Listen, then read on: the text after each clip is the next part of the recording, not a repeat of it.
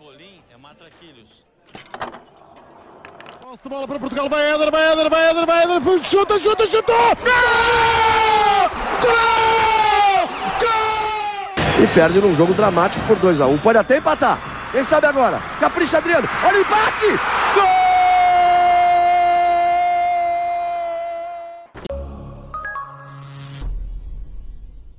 Viva! Sejam bem-vindos ao 19 fascículo desta coleção Europa-América, programa diário do podcast Matraquilhos que acompanha o Euro 2020 e a Copa América 2021. Olá, Rui. Olá, Fragoso. O dia de hoje, 29 de junho, uh, ainda foi sobre oitavos de final do Euro 2020. Não foi tão emocionante como o, ano, como o dia passado, mas também houve muita história. Houve, houve, desde, houve desde a história com emoção, foi o segundo jogo do dia com, quando já toda a gente pensava em penaltis e mesmo assim houve, houve decisão e houve aquele jogo que fosse qual fosse o resultado seria sempre uh, bastante emblemático e acho que com o resultado que foi, eh, foi sempre mais emblemático do que se fosse mais uma vitória da Alemanha, assim foi o, o final de uma era em que tudo pareceu correr mal aos ingleses e havia sempre alguma coisa que havia aquele complexo de inferioridade e finalmente foi quebrado e acho que isso também faz, eh, torna o futebol um bocadinho mais bonito. Eu não sei se hum, os, o, o, guionista de um, de, um, de, um, de um enredo de sonho para o futebol inglês, eh, para a seleção inglesa, hum, se conseguiria escrever um guião tão, tão bonito, porque hum, só mesmo se fosse talvez na final, mas estamos a falar da primeira vitória da Inglaterra em 90 minutos, ou em 120, se quisermos. Numa fase final do europeu, uh, num jogo em eliminatórias, um, em Wembley, contra a, Inglaterra, contra a Alemanha. O treinador é o Southgate.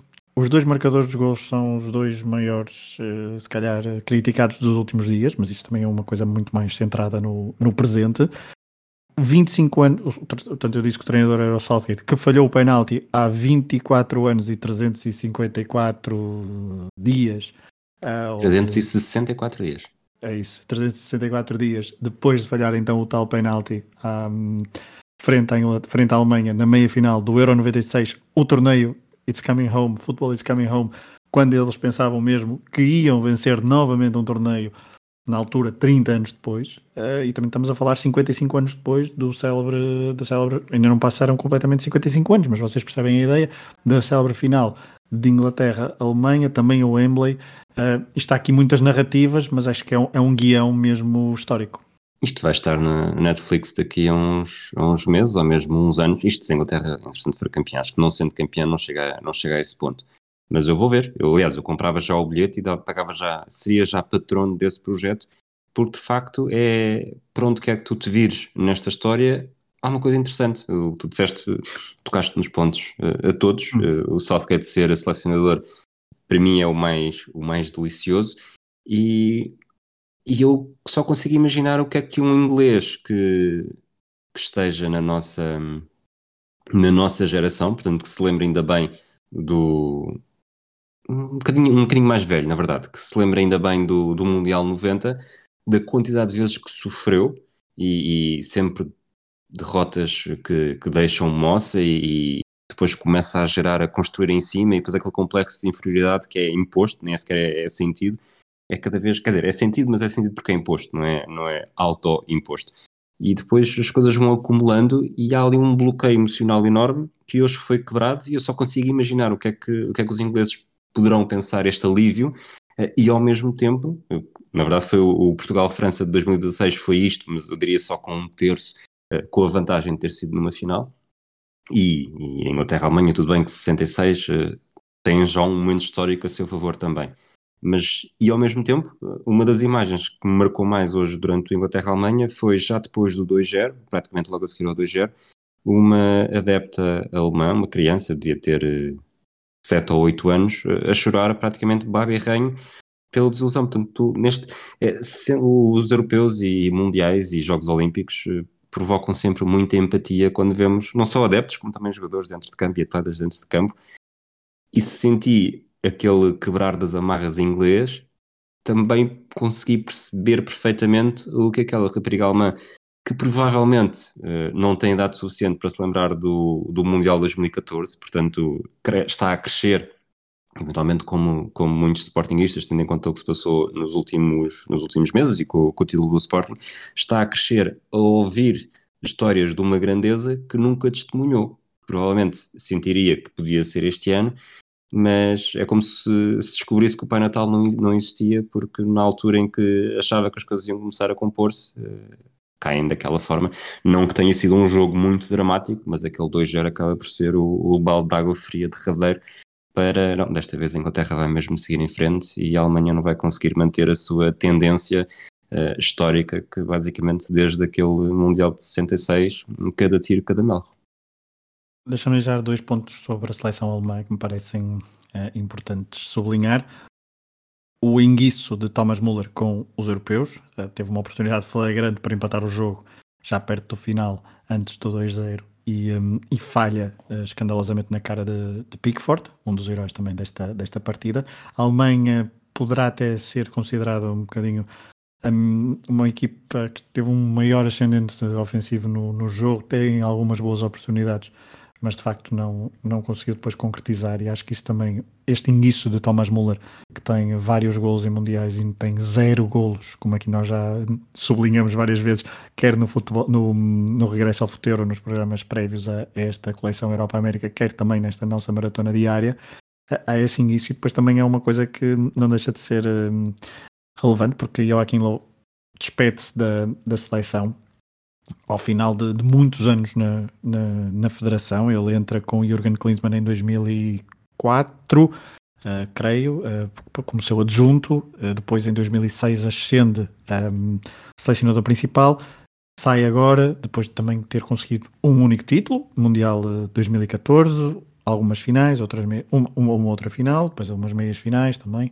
Um, e também não deixa de ser engraçado que estamos. É, é só um paralelismo engraçado porque Angela Merkel chega à chancelaria um, da Alemanha em 2005, portanto, pouco tempo depois de Joachim Löw chegar, uh, ainda como treinador adjunto, e também é este ano que abandona. E também é uma personalidade alemã que uh, também teve o seu ponto alto, teve alguns pontos baixos e também não sai propriamente politicamente sente-se uma orfandade, mas também uh, há várias coisas que poderiam ter sido geridas uh, e está a deixar até um, até um vazio na sua substituição. Veremos o que é que acontece no, no mundo do futebol e centremos-nos por aí é com Ansi Flick.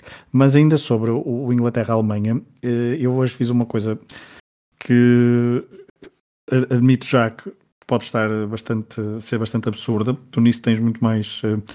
muito mais o nível de absurdidade muito maior. Não, não, não. Tens muito mais mestria para fazer este tipo de, de, eu fiz quase uma tese de, de mestrado, assim, instantânea hoje.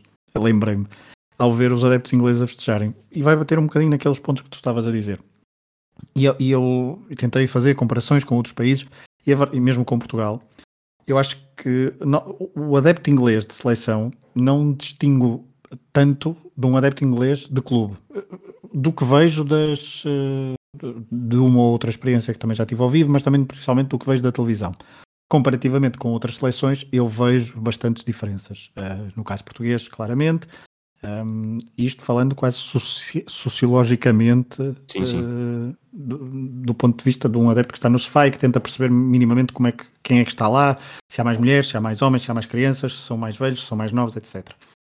E, um, e acho que o adepto inglês, por estar tão órfão ainda de, de, de sucessos e estar tão acostumado à derrota, um, está mesmo à espera de ter um, um, uma vitória. Eu acho que as seleções que já tiveram uma vitória nos últimos anos, portanto, nas últimas gerações, portanto, vamos, vamos dizer nos últimos 30 anos, a forma de encarar a seleção é, é um bocadinho diferente do ponto de vista do adepto, pelo menos daquele que vai ao estádio porque depois a, questão de como se gera, como se vive nos, nos próprios países, com a imprensa, com, com outras dinâmicas, é, às vezes não há assim tantas diferenças, mas uh, eu acho que a nível de estádio sente-se essa diferença, uh, porque, por exemplo, eu sou um adepto de, de estádio em Portugal e já fui ver a seleção e é uma coisa radicalmente diferente. É, é, é água e azeite, não, é inacreditavelmente diferente.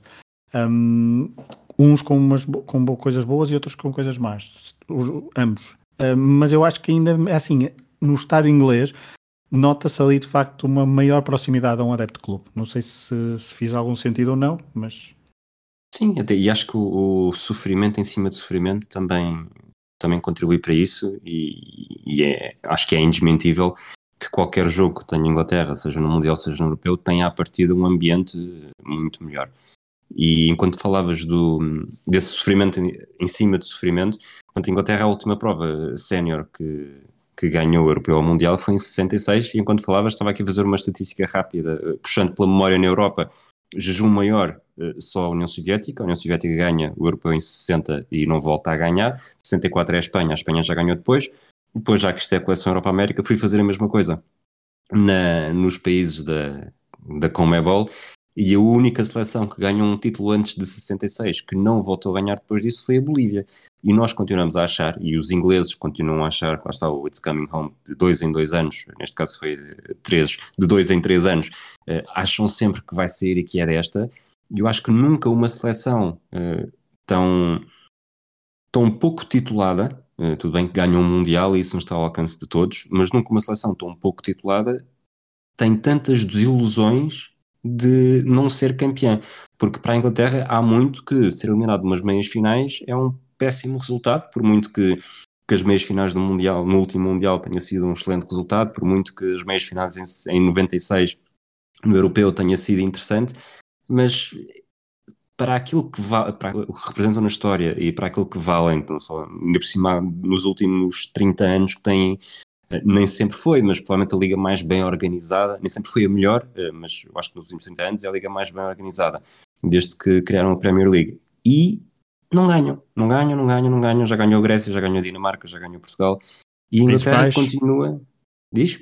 Até os Países Baixos, depois de falhar em finais, Países Baixos foram, Exato, e Países Baixos ainda é 88, já é depois da Premier League, já é antes, ainda é antes da Premier League, sim, mas de sim, facto sim. tu começas a olhar e vês países que têm menos tradição, que têm menos, menos tradição neste caso, é quase impossível não ter menos tradição do que, do que a Inglaterra. Mas mesmo em fases finais, a Inglaterra, apesar de tudo, falha, falhou o Euro 2008, falhou o Mundial 94, mas eh, nós enquadramos-la como um, um, país assíduo, uma seleção uhum. assídua, uma seleção que de facto tu sentes que se as coisas se, se compuserem podem chegar longe e podem ganhar.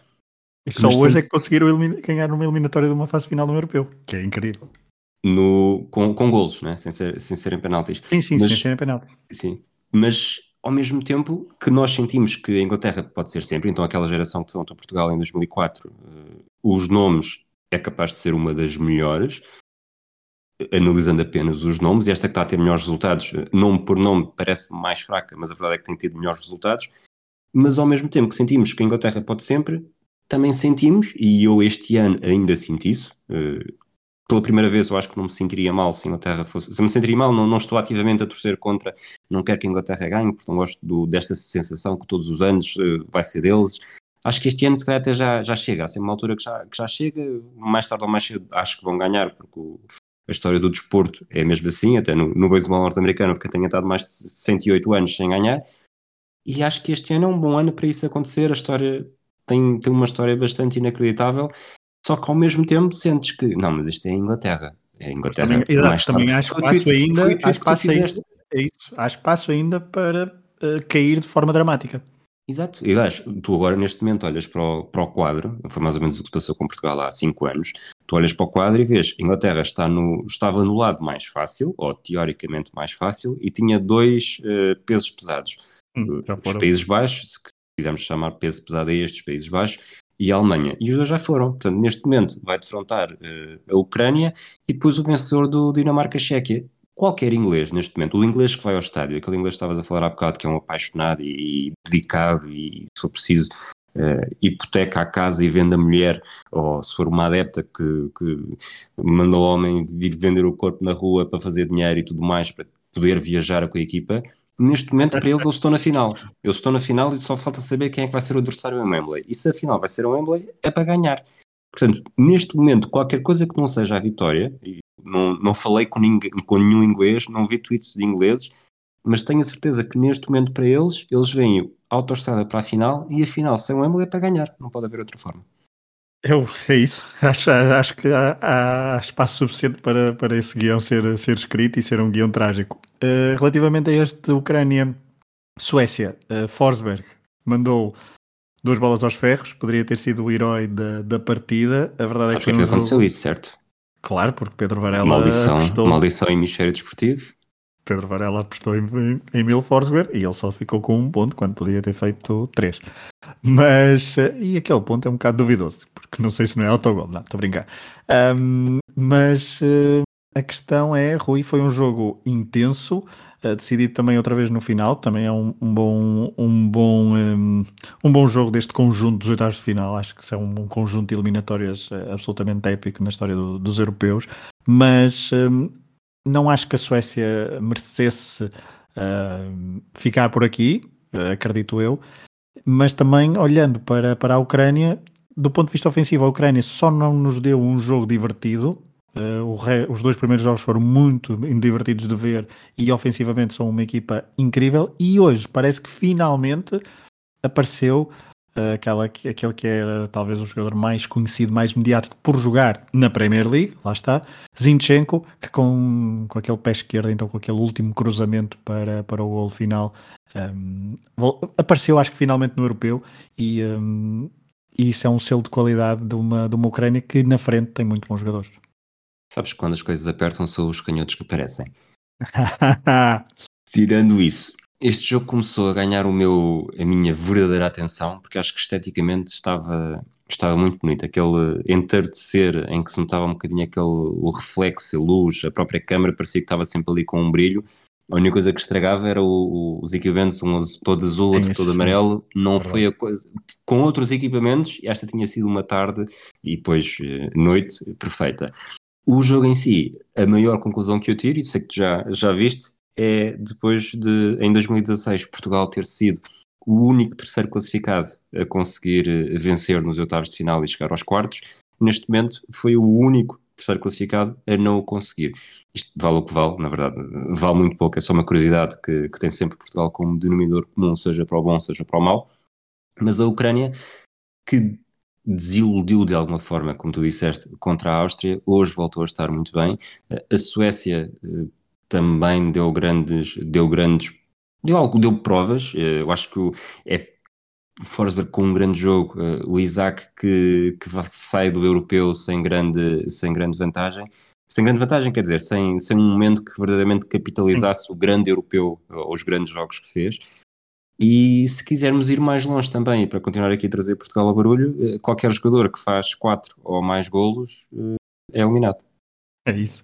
E também só para destacar uh, a dupla de médios. Uh, falamos muito da Dinamarca, que está nos quartos de final, que tem Oiberg e, e Delaney, mas Olsen e Ekdal também fizeram um, um belíssimo jogo no meio-campo sueco. Isto para destacar uma seleção que já foi eliminada.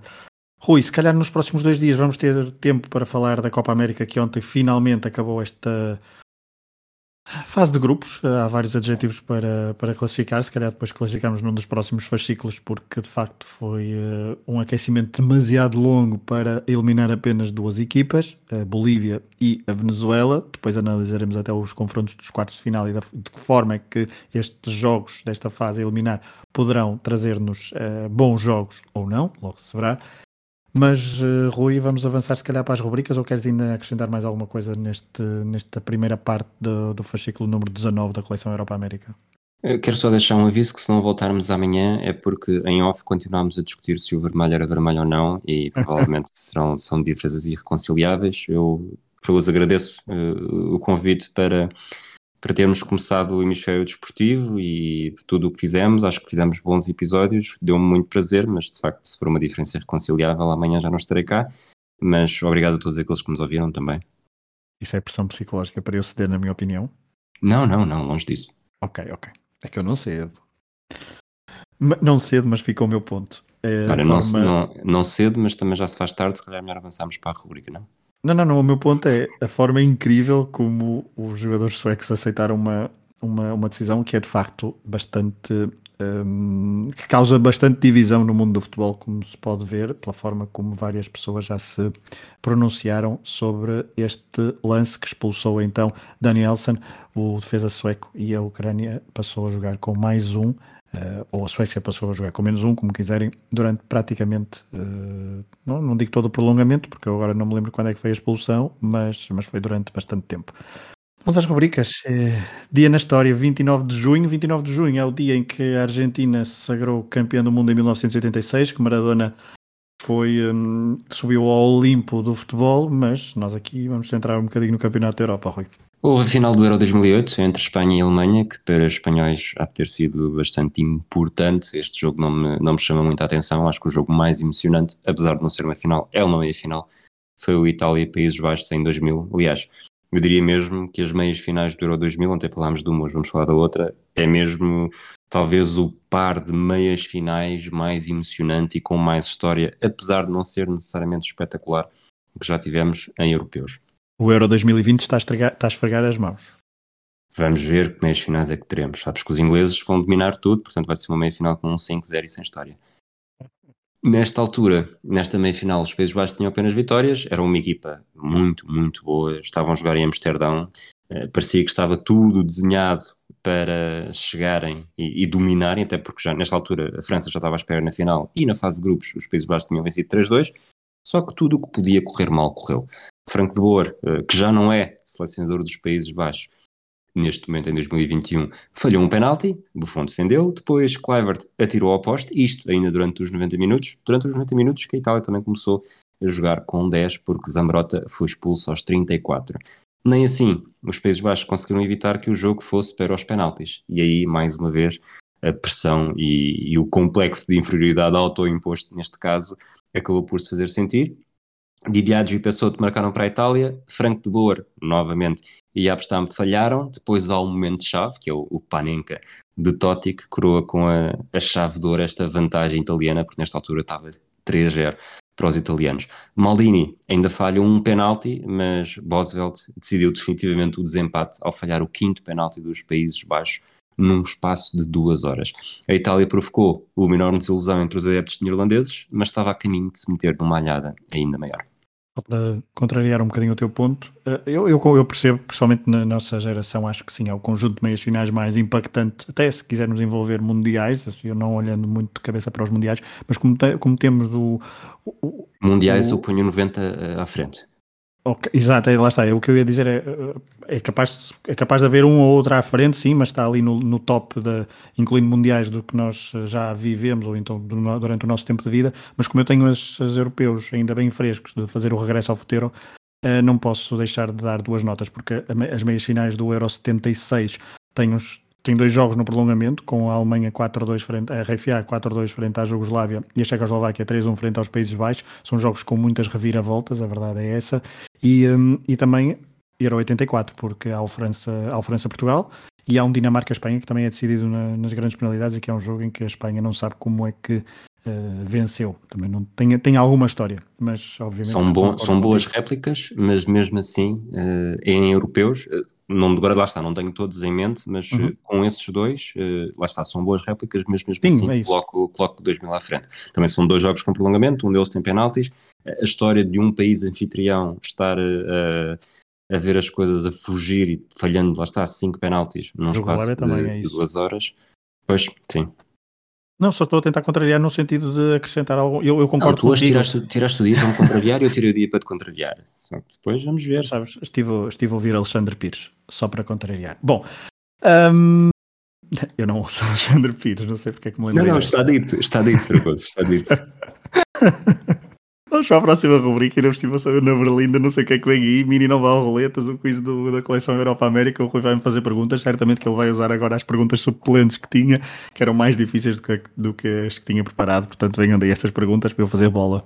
Não, comigo jogam sempre os três titulares. E já que estavas aí todo pimpão a dizer, ai, o Euro 76, as meias finais, etc, etc, a final do Euro 76 teve o primeiro desempate por penaltis. Quem falhou o primeiro de sempre? Bertie Votz, Dieter Müller, Franz Beckenbauer ou o Leonas? Hum, eu vou dizer o Leonas porque é o primeiro que me lembro que possa ter falhado, porque quando fiz esse, o regresso ao futuro, lembro-me que talvez o Leonas tenha falhado, mas sem certezas. Sabes que destes quatro nomes, o Leonas foi o único a tentar e falhou, e imediatamente antes do Panenka de Panenka. Portanto, muito bem, um em um, já não vais à bola, mas vamos ver se, se fazes o pleno.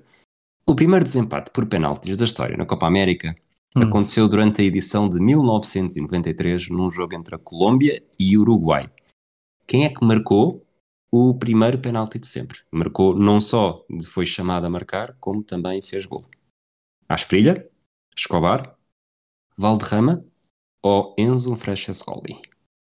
Três colombianos e um, e um uruguai, não é? Sim. Ah, Eu disse só Escobar. Este Escobar pode ser o, o, o traficante. Pois, mas, não, pois pode. Ah, coitado. Hum, esse é o que tem a história trágica depois de 94, não é? É. Eu vou por. eh, portanto, quem é que seria. Quem é que eu lançaria primeiro? Eu lançaria sempre os craques primeiro, mas o problema é que estão aí vários craques de um lado e do outro, portanto. eh, não sei Posso-te garantir que é um craque de um dos lados. Obrigado. Portanto, vou eliminar o Escobar. Uh, Valderrama. Sabes que destes quatro nomes, Escobar e Francescoli, não marcam penalti? O Valderrama marca, mas não é o primeiro. Ah. A resposta certa era mesmo a primeira opção que eu te dei, eh, Faustino à espelha. Muito bem. Última pergunta, eu acho que vais, vais acertar, porque isto com maior ou menor tempo para pensar, vais lá chegar. Quantos jogadores portugueses falharam penaltis em desempates do, de jogos do Europeu?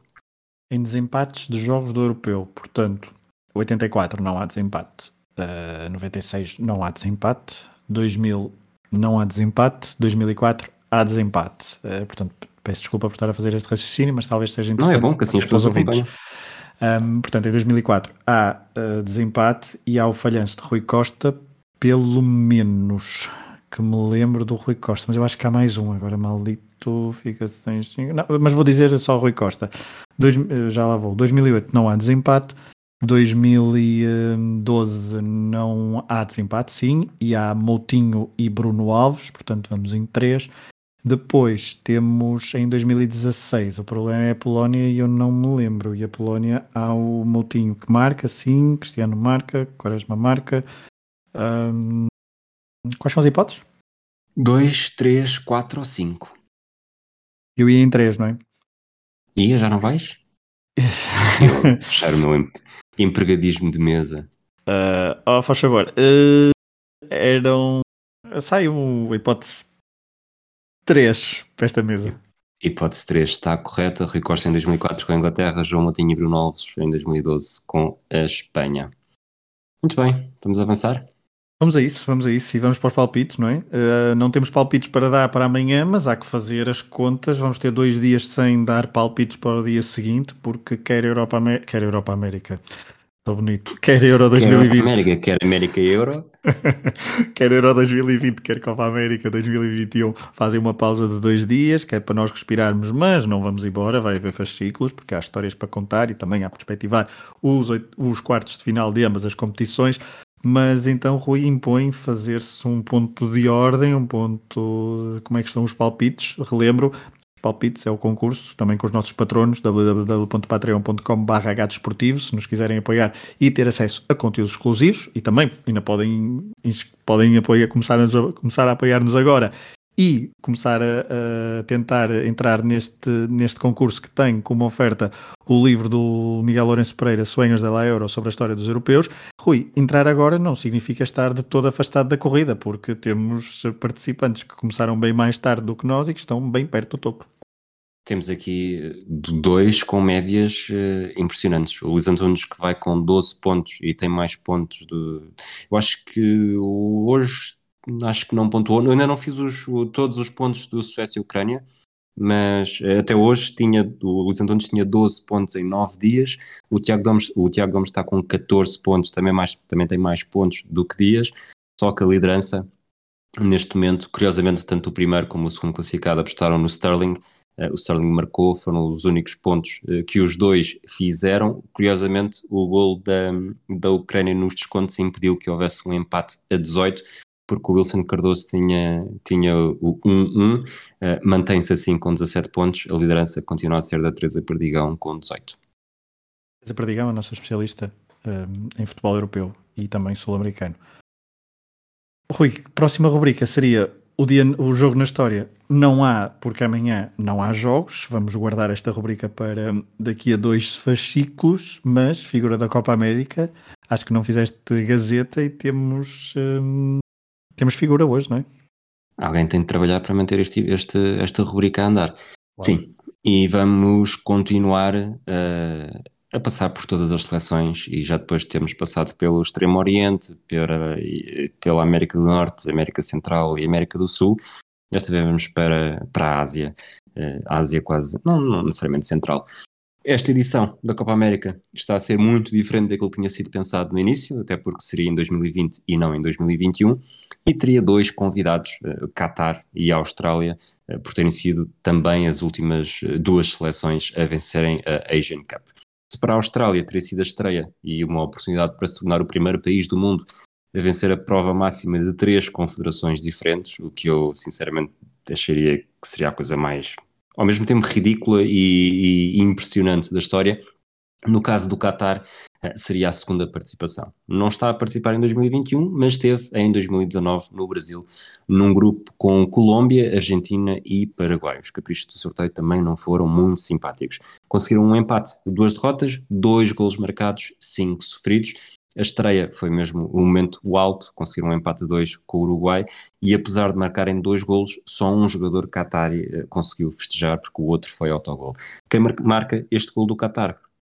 Qatari foi o Almoez Ali, o, ele é o, faz o golo que inicia a recuperação de 2-0 para o empate 2-2, marcou aos 68 minutos. E quem é Almoez Ali? É mesmo a grande estrela do Qatar nas grandes provas. Ele é fruto da famosa academia Qatari eh, Aspire, quem, provavelmente quem via Eurosport no início da década anterior uh, via tantas vezes o anúncio a esta academia que dificilmente não, não se lembra. Uh, Almoez Ali nasceu no Sudão, foi para o Qatar, deu nas vistas, esteve nesta academia, teve direito a começar a carreira como profissional na Europa, jogou na Bélgica, na Áustria e em Espanha, no Cultural Leonessa, mas é mesmo pela seleção que tem dado mais nas vistas. Ele é internacional senior desde 2016 e neste ano, em 2019, foi mesmo um ano de sonho. Na Asian Cup marcou em todos os jogos da fase de grupos, um ao Líbano, quatro à Coreia do Norte e dois à Arábia Saudita.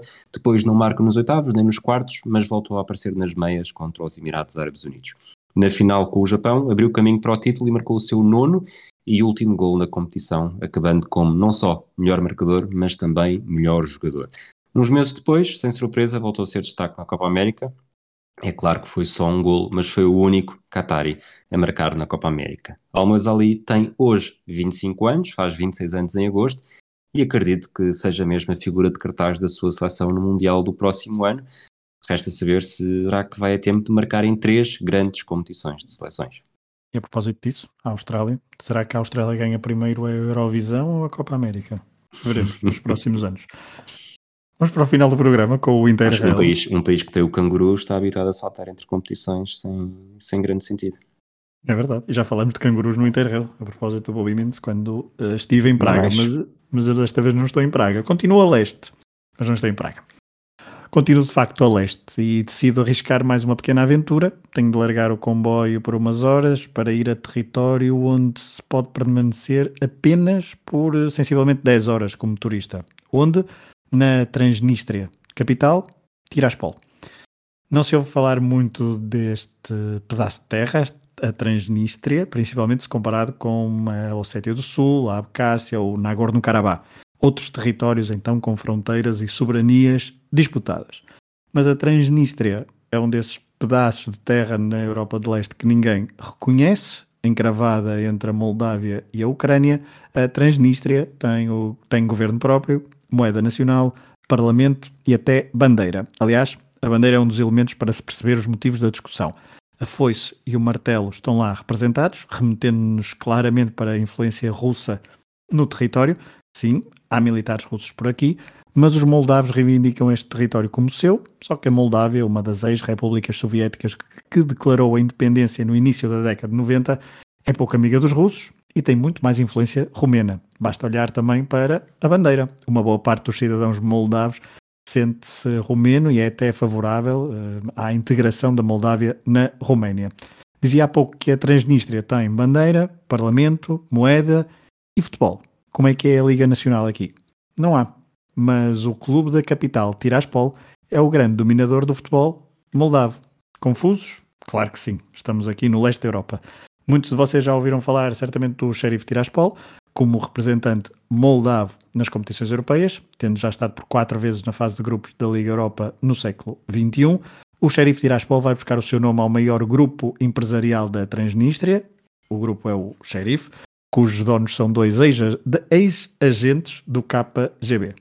E o Campeonato Moldavo, nas últimas 21 edições, só conheceu três vencedores diferentes. Dentro desses três, o Sheriff Tiraspol é o grande dominador. De 2001 a 2021, o clube da capital da Transnistria venceu 19 edições do Campeonato Moldavo. 19.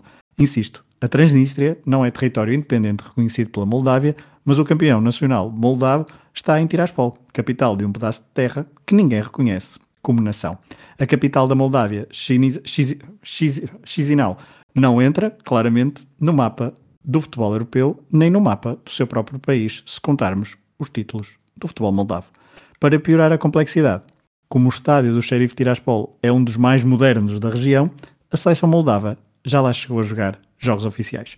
Estamos a falar de um local onde é mais comum encontrarmos uma estátua de Lenin do que uma bandeira moldava, apesar da grande maioria dos habitantes da Transnistria ter direito a passaporte moldavo. O meu prazo de visita à Transnistria está a caducar, vou ter de sair. Amanhã, nova paragem neste Interrail da coleção Europa-América. Fizeste um suspense tão grande sobre a capital da Moldávia que eu até pensei que ia dizer Cheesy Burger. Eu não sei porquê, estava dislexia, chinisal, xizinal, xizinal, mas lá consegui dizer xizinal. Muito bem, então pronto, está feito, terminamos por hoje. Já sabem, as melhores odds do Euro estão nos palpites do Hemisfério Desportivo. Basta ver o que nós dizemos e apostar no oposto. Um abraço a todos e até amanhã. Um abraço. Pimbolim é matraquilhos. Posse de bola para Portugal, vai Éder, vai Éder, vai Éder, vai Éder, chuta, chuta, chutou! Gol! Gol! Gol! E perde num jogo dramático por 2 a 1 um. Pode até empatar. Quem sabe agora? Capricha Adriano. Olha o empate! Gol!